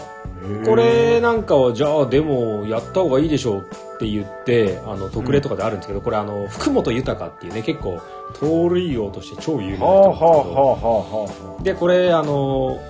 そもそもあのメジャーリーグの記録を上回るぐらいの盗塁をしたんですねあ。えー、うんうん。すごい、でで特例でじゃあ迷宮会入りどうぞってなったんですけどこの福本はですね、ちょっと男気あるので「いやいやいいですよ」っつってうん。でその年にですねはい。彼はちゃんと2000本安打達成して入会したりしますねはあ、それじゃあまあ、その2000本安打と、もう盗塁っていうのを一緒にこえそうそうそうう、まあ、そ盗ん塁なは条。件下げなくてもいい私入りますうんうんみたいな感じで入ったえりー、いや、かっこいい男気ある。そうそうあとはあのうんうんに、まあ、日本の球界が基本になってるんだけどさ、まあ、もちろんメジャーリーグとかもだんだん絡んでくるじゃないですか、まあまあ、そうでしょうね。でまあうもちろんイチローなんてもうもう歴代1位でバーンってもうもちろん入ってるんですけど、ん。うん。今はその日本球界から始まって、うん海外も含めて2000本打ったらいいよねとかっていうふうにしてるんですよああ、はいはいはい。じゃないとあの海外で打ってましたそもそもって言って日本球界で1本も打ってないけど迷迷宮会入りするかとかでなっちゃうからねはいはいはい。でただそれでじゃあその条件に反してちょっと特例が出てきたのが、うんこれ日米通算2000本安打打ったあのこれ、はいはい広島の選手なんですけど、はいはい。あの広島が持ってるその育成機関から出てきたソリアーノっていう選手がうん。 2000本安打したんですよメジャーリーグで、でうん日本球界出身だから堂々入っていいんじゃねって話なんですけど、うん。そうですよこの2000本安打のうちうん日本で打ったヒットは2本ですえー、そうなんだ。なのに向こう帰ってから一気に盛り上がっちゃってるね。そうそうそうでもあの今駒さんが言った帰ってじゃなくてむしろ日本から行ってるから、あーむしろジャパニーズ。ズドリームみたいな感じ、えー、そうなんだ。でその人あはーいやじゃあ1998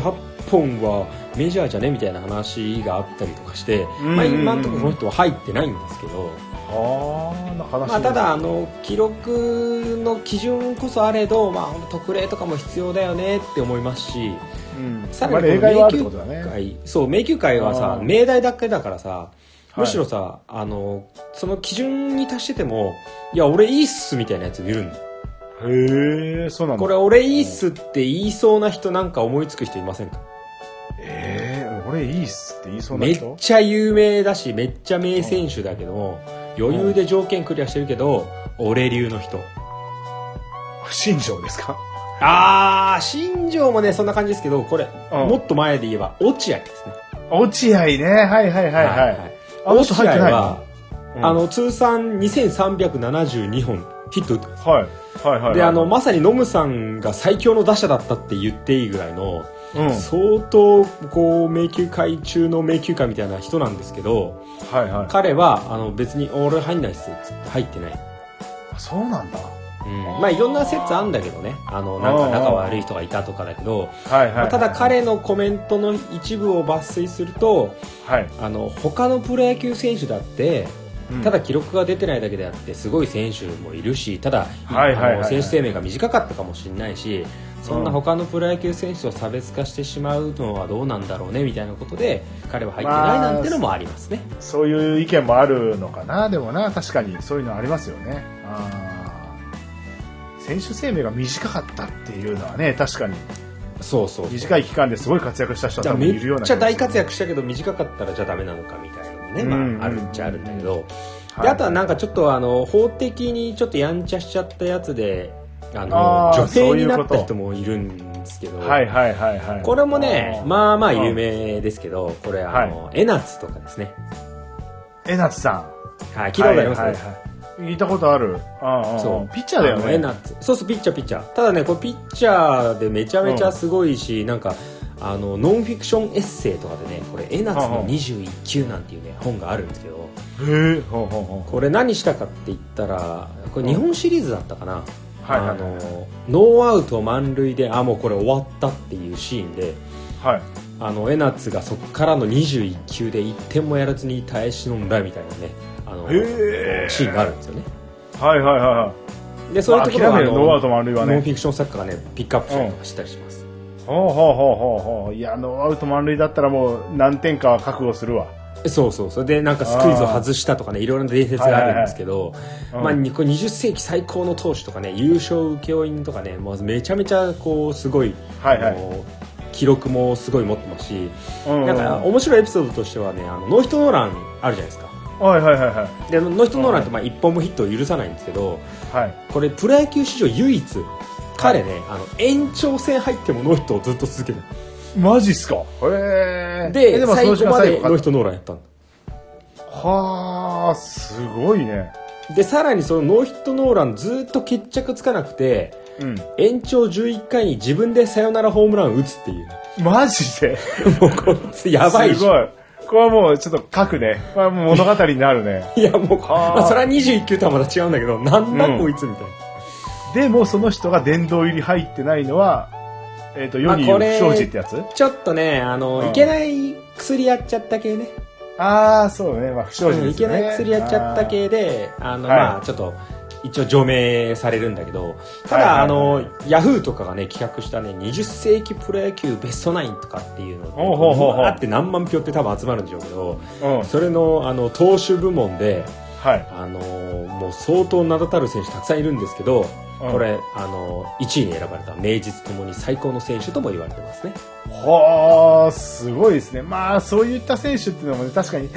乗せられないのもなんとなくわかるけどね。そうそうそうでもさほらあーあの宇宙にお酒持ってっちゃうのと一緒でさまあねもちろんダメなものはダメだけどおまあなんか愛せる。る一面だなっていうのもね、まあ、ちょっと迷宮界そうのねちょっとアウトローな人たちでしたああ、はいはいはいはい。ああ、じゃあ、まあそういった、やっちゃった系で言うと、あの ー、えっと、ね、桑田さんの相方というか、あーやっ PL ちゃ時代ってたねそうそうそうあああの方は、えー、は殿い堂入りしてるんですか、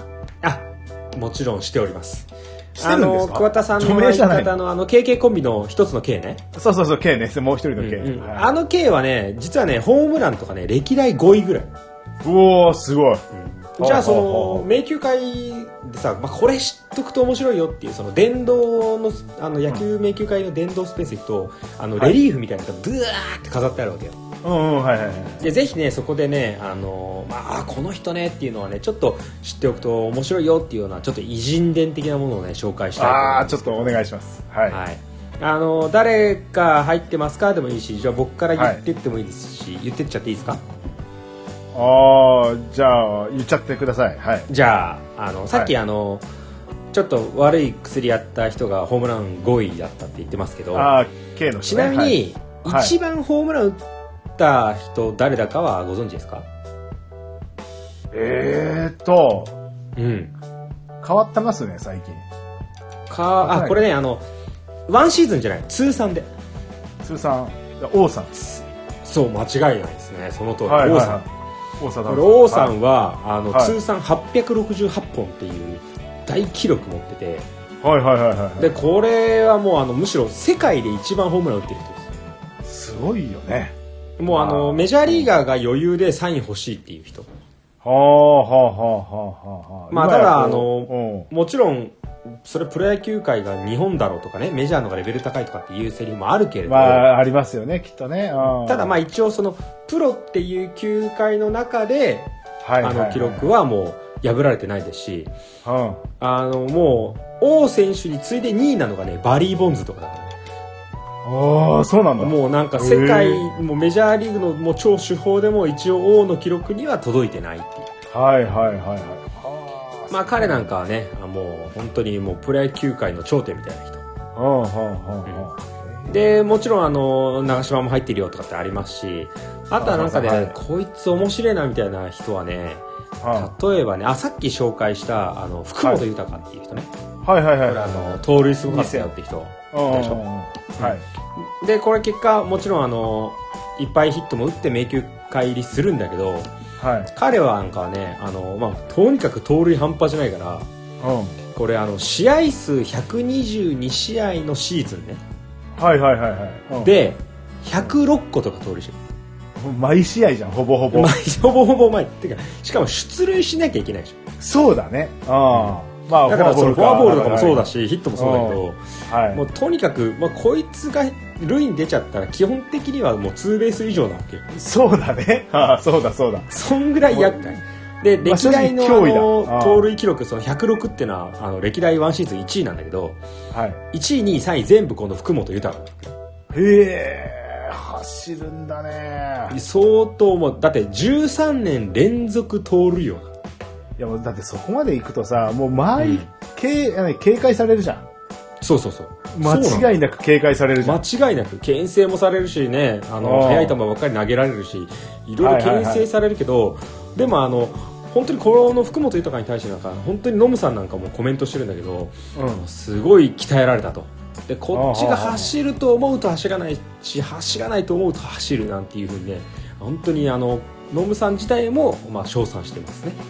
ノムさんは被ってるの、選手の時。かぶってるかぶってるでノムさんキャッチャーだしさ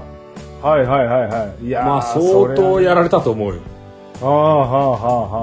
はあ。いや、もう知ってても、予測はしてるんだけど、やられちゃうっていうね。そうどうにもなんないですよね、それねどうにもならないでなんかすごいこうなんかねちょっとこの人もねさっきみたいにあのまあやんちゃな違反はしてないんだけどはいはい。あ人間性が結構愛せてうん。こはいれあの国民栄誉賞の話とかあったのはいはい。でもこれ彼はね断りましたそうなんですかで断った理由もらえるそうだがったいやあもらえのるタッチションもできなくなるから嫌ですうわーまあまあ確かにねちょっとあーなんかですねみたいないやまあ確かにそうだねあーであの後輩とかがあの「いや福本さん盗塁のコツを教えてくださいよ」とか「なんかいろいろ教えてくださいよ」って言うと、まあ、答えはいつも「いや気合いや」みたいまあすげえそういう感じなんだあなーそういう感じただあのご自身はすごく研究熱心でビデオを超見てあうんうんうんのすごいねこう研究してたなんていう話もしてますねはあそうなんだだから本当いやいやでもうにん盗塁だけでも十分この福本はねてかもう半端じゃないし多分ねワンシーズン100とかね多分抜けないと思いますああ今大体どのくらいなのかね今すごい今は盗塁王とかで50とか60とかあればもう十分、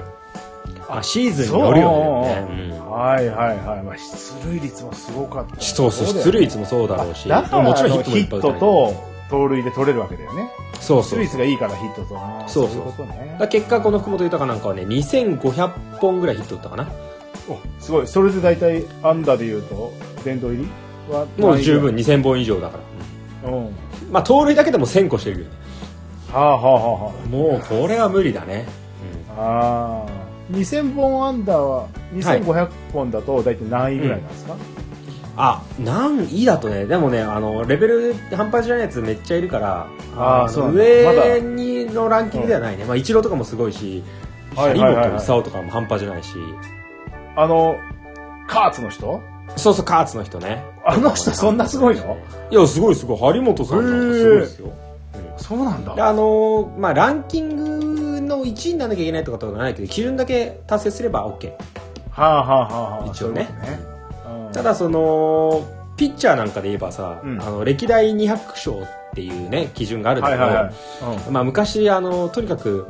その超ブラックだったって言ったじゃないですかうん、はいはいはいはいでちょっと違う選手の話なんかするとこれ稲尾和久っていう選手いるんですけど、はいはいはいはい稲穂のい稲が生まれるで、ね、稲あ穂あって言ったんですけ稲ど尾様でしこょの人そうそうそうそう稲はい穂はい様って言われる人神様仏様稲穂様ではいはいはいあのこの人ねまあ、最近はこう中4日って言ってなんだろう5日後ぐらいにもう一回あー登インターバルね板みたいな話なんだけうんど、うんはい稲尾はもう連投連投なんではい彼1年間で42勝してますからすごいねいや意味がわかみん見なたいことないそういうのいや本当に意味がわかんないだからちなみに阪神が一番弱かった僕が知ってる時期のうん年間の勝利数4 5 0勝だマジか 多分稲尾一人でそんぐらいいけるぐらいの時代があっへえすごいねあーいやまあさすがこにれ今ははさすがに無理だよねた、うん、もうこう今はさすがに無理無理絶対無うん理、はい怒られるよねうんうんうんうんで日本シリーズとかで3連敗した後に稲尾一人で4勝して逆転して日本一になったりしてるえー、そうなのもうもう完なん全シャかットアウズトルだよねもう本当にあースーパーピッチャーのカードみたいな感じだよねあーあーあーいやすげえなでもよくそれででも体壊かさなかったよねいや壊れたんじゃないですかね あそうかなまあもっと長続きしたとかっていう説もありますけどねその昔の国士がなければあこれ何勝ぐらいしてる人なんですか皆さんあ通算何勝してるでもこの人はねごめんなさいうん通算調べてないんですけど、1年間で42っていうのはもうともうとにかく今はもう日本記録ですねいやもう完璧すぐ200なんていっちゃうよなそういう人なんかいや全然いくでしょ5年でいくんだよこのペースだったらまあこんなことしたすらごいよ壊れると思うからうんうんうんうんいやだからその通算っていうようなのでめちゃめちゃ記録の人もいるし、まあ、ワンシーズンでやばいねっていう人もいるし、さっき言ったみたいにそのどうやって測っていくかっていうのは難しいんだけど、うんうんうんあのーまあ、野村克也はもちろん入ってますし野村克也は、あのー選手としてはもちろんすごいんですよはいはいはいはいあのいろんなホームラン王やら首位打者やら取ってるんですけど、はいただねいまだ唯一ノムさんがすごいのははいキャッチャーとして三冠王を取ってるんですはあはああの三打冠率王って1位打点1位、ホームラン1位へえでキャッチャーってさやっぱ守備の要だからさ、はいはいはいまはあ、い優先されないんだよ打撃は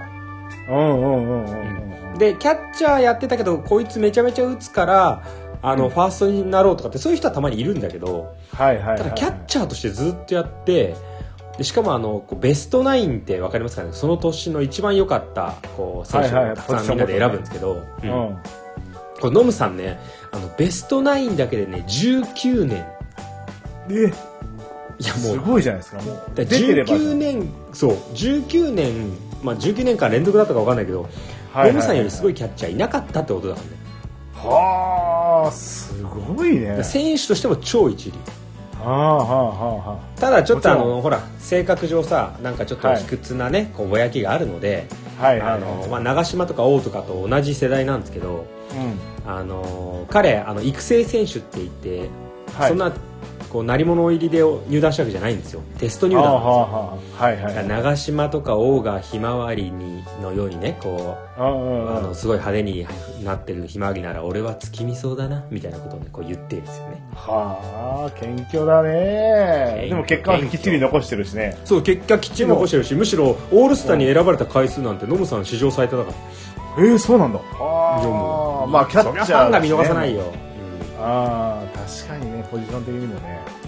うんでノムさんのさなんか印象ってさ、まあ、俺らの世代もあるけどさうもうなんか名監督ってイメージあるじゃないですかんあそうですね監督の意味で監督は別に何勝しようがどういう貢献しようが迷宮帰りにあんま関係ないんだけど、はいはいはいでもノムさんはあの ID 野球って言われるものを実践して、はいあのまあ、勝っても負けてもとか考え方とかそこまでの経緯とか理由とか、すっごいこういろいろ情報を作って分析して勝つんだみたいなやり方を根付かせて、はいはいはいあはいのまあ、ヤクルト時代には古田も育てましたしはいはいはいはいでその後阪神に来るんですけどあの新庄なんかをね見出したのも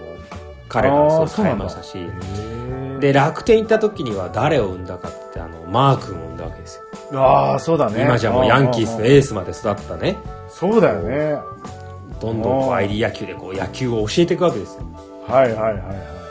ああいやなんかこの前なんかラジオかなんかでノムさんのうんね、ことを言ってる番組があってああいいねああもう勝ちに不思議な勝ちあっても負けに不思議な負けはないっていねやーいいだからそうだねうん負けの時には必ず理由があるとかねそういう話をそうだねやっぱそういう分析がやっぱそうそう足りなかったとかそういうことなんでしょうねきっとねそうそうな理由なくして野球やってんじゃねえみたいな感じはいはいはいはいしっかりこそんうぐら全い部こあるうそう ID 野球だからインポータントデータだからねおーあそうそういう意味なのあそうそうそううインポータントデ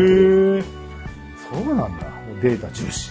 そうデータ重視でまあ彼がこうどはいんはいどはいん解いてって、まあ、新庄なんかデータ重視で生きてたかどうかはちょっとわかんないですけど、まあまあまあのまあ、でも古田なんかはもうまさに申し子だよねあそうだ思いました、うんもう似てるなって思うもん似てるでしょ、ょそうでうん古田なんかもキャッチャーだし、はいはいはい、これもちろんあのね彼はねあの、うん迷宮帰りしてますはいはいはい古田さんね、あーで古田は黄金時代支えたしこれね、うんあのノムさん自体も迷宮会のねその2000本安打とか打った時に、まあ、ヤクルトで9年間監督したけども、うんあの名チームには名捕手ありっていうのを、まあ、彼のおかげで体現できた、ね、ヤクおルートは彼のおかげで強くなったみたいなことをねあの、うんノムさんも明言してます言われしてるんだねやっぱね違うねいやー彼は違うし俺本当に多分彼の黄金時代めっちゃ球場で見てたけどなんていい選手なんだって思ってたよああ古田さんねいやもう無理無理って感じ打つしさ守るしさ、はいうんで殿堂入りした際の、ね、コメントねこれ古田のうん残ってるんですけど、はいはあいのこう自分にとってだどういったことがこう一番誇れる野球人生ですかっつったらね彼ちょっと面白いんですけど、まあ、記録っていうか眼鏡をかけてやってこれたことですかね目が悪くて眼鏡をかけたプロ野球選手はダメだって言われましたけど、あまあ、結構そういうジンクスあるんだ高校生含めてあうのん眼鏡かけてるんですけどおかげで野球やってますっていうコメントをもらえるっていうのは嬉しいですよみたいなこと言ってますね、へえそうなんだいやそれまでじゃあ眼鏡かけてるとうんなんか体勢しないっていうのはあったんですかやっまあ、あの基本ダメだろみたいなぱああそうまあその落ちちゃうからとか視力がとかっていうのもそうだろうけどさらにキャッチャーで眼鏡って多分ねもう彼の意地だよねはだって絶対コンタクトとかあったもん時代的にあああそそうだよねああ戦だっけてたど、の、まあ、ジンクス彼はそのメガネをしててもやれるんだっていう成功例になったなんていうのはね、はいはいあはいのまあ、彼の中では自慢みたいですよ。ああいやー私も古田さん結構好きですねおあのーいいね。監督やったじゃないですか兼任あーそう、あでさすが、いいとこ知ってんな。で代打俺っていうさそうあのそう名言だよねあれそう大好きそうそもう、うそうなんですよ。あのね、そのエピソードちょっと教えてよ本当に僕たちの仕事だしね、うんあの、これ、実はね、まあ、いいエピソードなんですけど、これ、うんあの、彼が、まあ、選手兼監督になった時に、こはいれ、はい恩師ノムさん以来となる29年ぶりの選手兼監督だったんでほう、あ、ノブさんやってたんですかすノムさんやってたんですよ。へただその、その代打俺っていうのはね、実はちょっと、まあ、ちょっと半信びいきな話になっちゃうんだけど、え。はいはいはいはい。初代選手兼監督、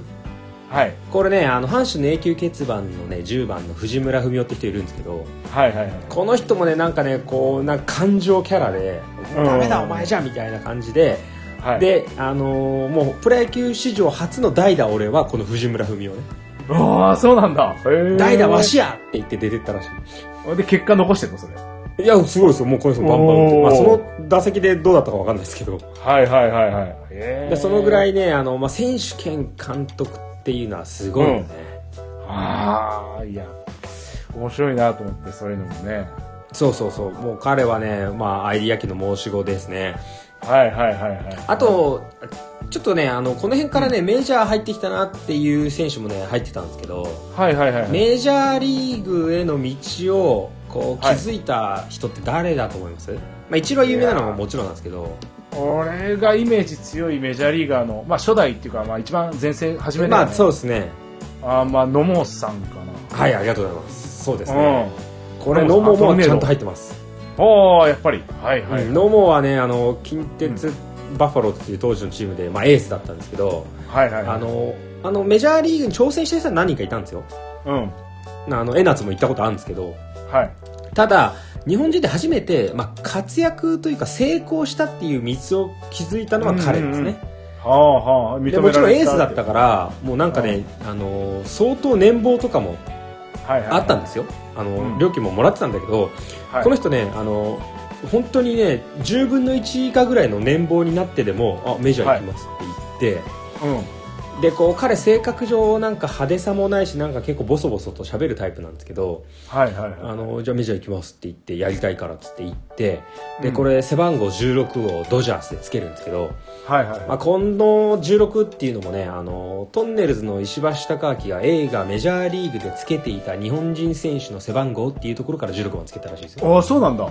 へえ。ではい彼はいはいも成功するし新人王とかノーヒットノーランとか奪三振のタイトルとか取ってはい。であのこうトルネード投法っていうねこうなんかはいはいはいはい背中見せて投げるやつで,、うんうんでフォークが売りなんですけど、まあはい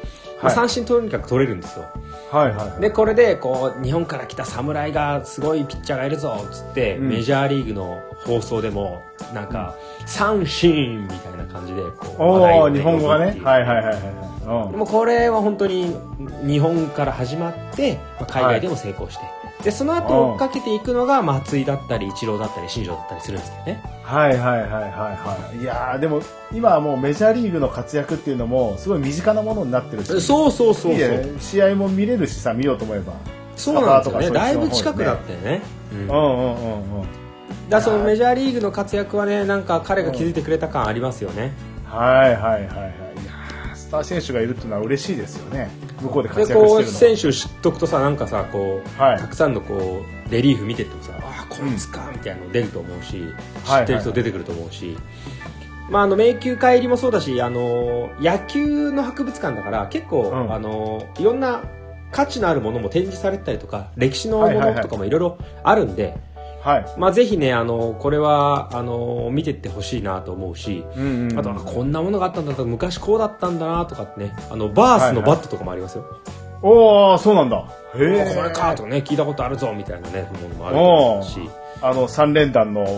バース。そうそうそうーバースバース掛布岡田のねバースもあるしあと一応新庄のバットもねありまはす、い。なんで一応なのそう、一応扱いが。 新扱いが。庄あの MA 級回入りするほど記録ないんですよ、あ、そうなのうん、ただなんでこいつ入ってんのっていうのはねこいつがまたこういう星の下に生まれてんだなっていう話なんですけどあの日。本人選手として初めてうんメジャーリーグではい。ワールドシリーズ、まあはいあの頂点の決勝にうんうん。出たっていう記録のバッそうなんだ。トそうそうあーだからメジャーリーガーはたくさんいたけど優勝するその決勝戦まで行った日本人いなかったはいはいはいはいはい。で彼はその当時ニューヨークメッツかなかなんかで行ってて、はい。でこの時にあのー彼ね、んまあ、ワールドシリーズの時はどうかわかんないけど4番打ったりしてるんですよえー、すげもうえ。世界的になんか愛されてるキャラだったんですけどでその時の4番打っててその前に控えてたのが王貞治のに次ぐ2位のバリー・ボンズっていうスーパーホームはラいンバッはいタはいはい。あーですー、同じチームにいたんだ。同じチームにいましたねへえ。もう彼はね愛せる選手で日本の時にも、まあ、僕阪神だったっていうのもありますけどもう大好きで、はいはいはい大した成績はないんですようん。ただねなんか敬遠の球を打ってサヨナラホームランしたりとか目立ちたがりなや。んかはあみたいなあと、うんなんかね当時その後日ハムに行ったりもするんですけどう阪神からメジャー行ってん。うん。でメジャーでしばらく活躍してで次どうしようかなって思ってる時に、うん一番早くにオファーがあったところに行こうって言ってたら日ハムだったらしいんですよはいはいはいはい。どうぞ行き行ったんまですって言って日ハムに戻ってきてはで本当にまあ日ハムでも愛されて、い。はいはいあはい。のーまあいろいろ伝説あるんですけど、うんあのーサヨナラホームラン打ったんですよはいはいはい。はいでサヨナラホームランだっつってあのサヨナラホームランの満塁ホームランかなサヨナラホームラうんンうんうん満塁ホームラン打っはていやったーっつって、あのーこう満塁だからランナーいるじゃないですか、はいはい。、であの走者と抱き合ってこう喜んで帰ってきたんですようん。 うん。そしたら彼アウトって言われて追い越したとかそういうこそうそうそうそうそうとマジ あのこれ野球規則で言うとこの走者を追い越しちゃダメなんですよはいはいはいはいはい。だから抱き合うのはセーフはい。でたまたま新庄これねあの当時のね一塁走者の田中幸雄って人とね抱き合ってぐるって回っちゃったのはいはいはいはい。はい走者追い越したんでアウトですって言ってえみたいな うん。さよならどうなんのそれ。あそうそうそれで結果は抱き合って追い越しちゃう前に三塁ランナーホームインしてたからさよならはさよならああ、そういうことね。あ、まあそう4点必要じゃなかったんだ、さよらは別に。そうそう、4点。ただ、えっと、ヒッ記録はヒット。打点1。はいはいはい。さよならのホームランじゃなくてヒットなんて、そんなねも、う何もうや愛っすべてきんねんみたいな。愛すべきバカ。そう、も愛すそういうべきバの 大カ。愛す好きべきバカは新庄ほんとすごねいい。や、でも、そういう人も殿堂入りあっていいと思います。そのまあ、そうね。野球界に貢献したとか話題性があるとか。そう。そっちですよね。まあ、記憶じゃなくて、記録に残る。これ誰の言葉そうそうだだっからね、あの、記録に残るの選手もいるんですけど、けはい。まあ、あの、記憶って意味では、新庄は全然迷宮界届かないけど、はい。またさ、ひなぜかワールドシリーズ行っちゃ、行けたがためにバット置いてあるから。はあ、そうなんだ。ぜひいやいね、やそれもね、見て、これね、みたいな。もう新庄だけの博物館もどっかにあるのかね。いやー、ないけど、だってあいつまだまだ俺現役に復活するとか最近言ってるしさ。いやいや、もうやってほしい。やっいてほしいすね。や、でもね、あの、相当ね、ノムさんにもね、もうダメだうんお前はってこう叩かれたんですよ、陳情あ。そうなんだ。ね苦し。い。まあ愛、愛があっての。ね、ぼやきだけうん。ど。はい、で、それで、あの、ノムさんが、あの、お亡くなりになられたっていう、あの、方を受けて、彼 YouTube で、あの、キャッチャーミット構えて、当時ノムさんがつけてた19番っていうのをつけて、うんちゃんとね、あの、追悼の意を表明したりしますよ。はまあ、彼も相当愛されたと思いますよ。あ。はいはいはいはうん、なので、まあ、それはそれでね、うんあのまあ、別に野茂さんだけは育ったってわけではないですけども、い。はい。まああのまあ、記録の選手もそうだしその新庄のバットとかはい。あとそのいろんな人のねあのあこの人のグローブねとかっていうのもありますしうん。あ、とちょっと変わったもので言うとねあの日本刀とかあります。まあ、わかんないです。な、何が繋がってんのか。 えっとねうん日本刀はねこれねあ本当だったんだっていうエピソードなんだけどうん。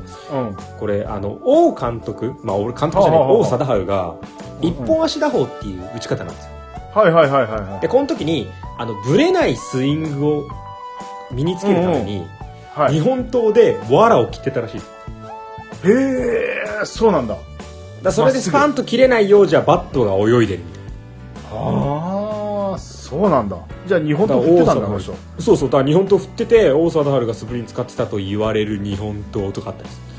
もうそう銃刀法とか違反しないようにしっかり資格取ってたってことかな、王さん。まあ、当時はどうだったんでしょうね。 わかんないけど。あ当時は横行してたかな、日本刀が。そうですね。王さんファンなんか、かはみんな日本刀持ってたかもしれないよね、球団に。そうだよね。はい。本当かよだからね、あの、王さんの名前が入った刀かどうかは別だけど、うんうん日本刀も飾られてるなんていうのはねこれはあの王さんエピソードあってこその日本の博物館ならではだなと思いますねはいはいはいはい。いいですね、そういうのもあるのね。あそうですね、まあ、本当に、まあ、選手の記録一つ一つ見てもいいしあのそれぞれのなんかあこんなエピソードがあったんだっていうのもいいしなんかそんなものを、ね見てあの自分の好きな選手とか、むしろエピソードを探しに、うんあの行って、はいであのさっき、ね、あの古田が入ってますよなんて話しましたけどうんあの古田もねあの今やその迷宮会の、ね、副理事とかになってます。ああそうなんだあー、だからまあその迷宮界をね、まあ、代表する人にもなっててで彼ね、あの去年、まあ、本当に数ヶ月前、はい2019年の12月ぐらいかなあのうん野球界も変わってきている、あで日本2000本安打とか200勝とかの数字に当てはまらない偉人だっているだろうって言ってうんじゃあ例えば今メジャーリーグに大谷翔平行ってますよね言ってますねはいはいはいはでこれ2000本打つのというんヒット1000本と100勝するのどっちがすごいまあ比較しようがないかもしれないよねそうだってピッチャーもできてバッターもできるやつの方がすごくねみたいうんうんうん確かにねなだからそういったものも特例として作っていくよとはいいうことをはいねはいもはうい取り決めてはいあの本当にまあ昔からのあのその伝統を維持しながらもうんまあ野球観の変化とかうんねその採用のその選手の使い方が変わってるとかっていうのも彼はまたしっかりとあのまあノムさんの意思も引き継いではいプロ野球に憧れるこの子供たちにもちゃんとね未来のために舵を取ってますし。ああはいはいまあ、あのまだまだねあのプロ野球もちろんあの野球観戦にも行ってほしいですしうんそれにあの、まあ、この先週あの殿堂入りのところも、はい僕はあの本当に並びながら東京ドーム並びながらちょっとまた野球の博物館行くみたいな感じで行ってたんですけど、ぜひねあのシーズンオフオン関わらずこう空いてますので行っていただいて、うんでそこにもちゃんとノムさんのレリーフがありますからはいはいはそこ行って、まうあ、ん手合わせなくてもいいけいうど、んああこんな人がいたんだなとか。はいでまあもう聞くことができないあの愛のあるこう IT 野球理論とかぼやきとかっていうのが、うんうんうんまはあ、い多分プロ野球ファンの我々に託されたものだと思うので、はまあ、本当にあの彼に限らず、まあ、多くの野球をねこう愛していた人たちを見ながら、まあ、日本の魅力としてね、あの応援していきたいと思いますね。いああいいですねいやもうスポーツ観戦とかスポーツ好きなので一番面白いところってのはやっぱりこうなんていうの真剣な中にストーリーがあるっていうそうねさっきのうんお酒の話もそうだったんだけど、ストーリーがそのものの、なんていうんだろう、価値を生み出すみたいなとこあるじゃないですか。うん野球とかも、まあ、他のスポーツもそうなんですけども、うんやっぱそういうところっていうのに、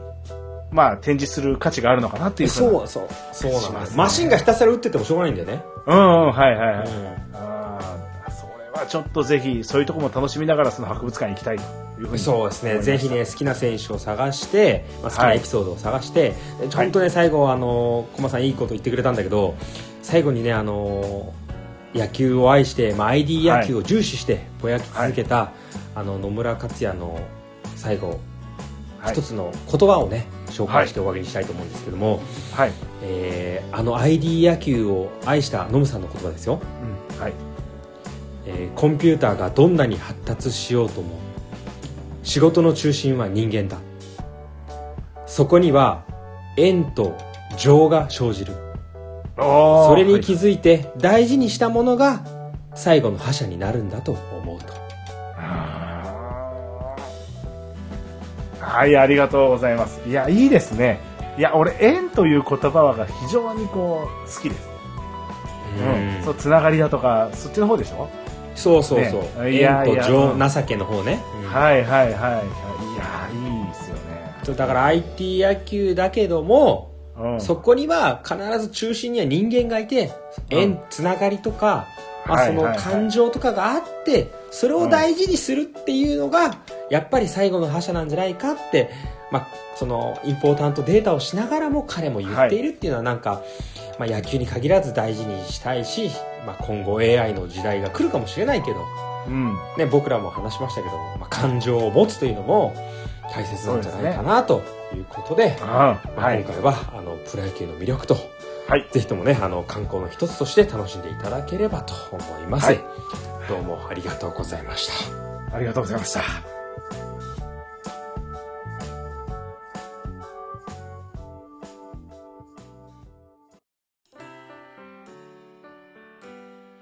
はい、それでは第53回お疲れ様でした。お疲れ様でした。ありがとうございました。すいません、つい長くなっちゃいまして、久しぶりに。いやー、いいですよ。でも、野球は誰もがやったことあるような競技だしね。いや、野球放送多かったんで。そうね、うんあんま愛されてるスポーツですよね。根付いてもいいかなとそうですね思いますよ。はいはいはい。やっぱ知れば知るほどなんか深いじゃないですか。そう,、ね、ルール的なものとか、そそうのそう戦略的なものもあるし。いやー面あ白るいですよしねね。。だからスポーツ観戦はさなんか、まあはいメジャーだとかマイナーだとかあるけど最近はさいろんなプロリーグ化したりとか、はいはいはいあとその、見ようと思えば、うんそのまあ、いろんなネットだったりなんだりで見れるじゃないですかはいはい。であの僕もこの紹介のあの星間ではアイスホッケーに続くこう野球の紹介スポーツの紹介だったんだけど、はいはい、はい。あなんかそういうこういろんな楽しみ方の目線を持ってう会場に行くっていうのはいいなと思いましたね。ん、いやー確かにそうだよねいろんな競技ちょっと見てみたいですね一回ねまああと知れば好きじゃん好きになるって話もそうだけどうんうんやっぱルールが分かってきて楽しみ方っていうのをやっぱこうそうそう詳しい人から聞きながら解説してもらいながら聞く見るとそうですねやっぱその面白さって分かるよねそうですあねーやっぱりその世界にはそれぞれのね楽しみあるしあのこうラグビーのにわかファンだってお全然にわかでいいと思うからまずも初めうて超見ようと思う俺にわかからねにわかで楽しみましたよいや本当本に当にいやあのオリンピックだってめちゃめちゃ種目あるけど全部は知らないじゃないですかゃさすがにね、うんうんだけどなんかもちろん注目の種目は見るけど、はいあの今回これ見てみようかなみたいなものがあってもいいと思うんですけどいや確かになそうんかですちなみにこれ今回勉強してみようかなとか注目の競技は何かあったりしますうんえオリンピックでオリンピックでですか、うんあーなんだろうな。そうね、レスリングとか結構面白そうだよね。はいはいはあのい。もポイントが、ここになるとポイント、ああなるとポイント、あ連続ポイントみたいな、うそう、ね、なるじゃないですか。しかも1秒ホールで終わりとかさ、そうそうあえ、そういうもんなんだみたいな。だからなんかこうスター選手が出てくるとさ、やっぱ注目もされるしさ、うん。あのまあ日本人が金メダル取りましたとかっていうとそのスポーツにね脚光を浴びるから、まあはいはいどんな形でもいいからなんか知らなかった世界を覗きに行くっていうのはいいなとも思いますよね。うん、確かにそうだよね。ぜひその時にはもう先達をね、えー、荒間欲しきことなりですよね。あものう知ってぜるひ人と一緒に行きましょうっていう感じで。あのいはいろんな知ってる人は拡散をするっていうねあの、まあ、責任というかことにもう広あの尽くしてほしいしあうのん知らない人はいろんな興味を持っていくっていうね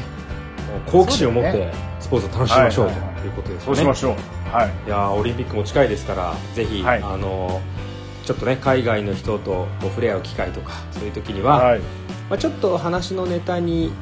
このはいポッドキャストが役に立てばと思っております。そうですね、はいきっかけになるといいですね。そうですね、はいぜひ皆様からきっかけになるようなこんなネタ話してくれっていうのがねあればあの、はい引き続きメッセージリクエスト募集してますのでちょっと宛先をご紹介させていただきます、はい。えー宛先はメールアドレス、えー小文字で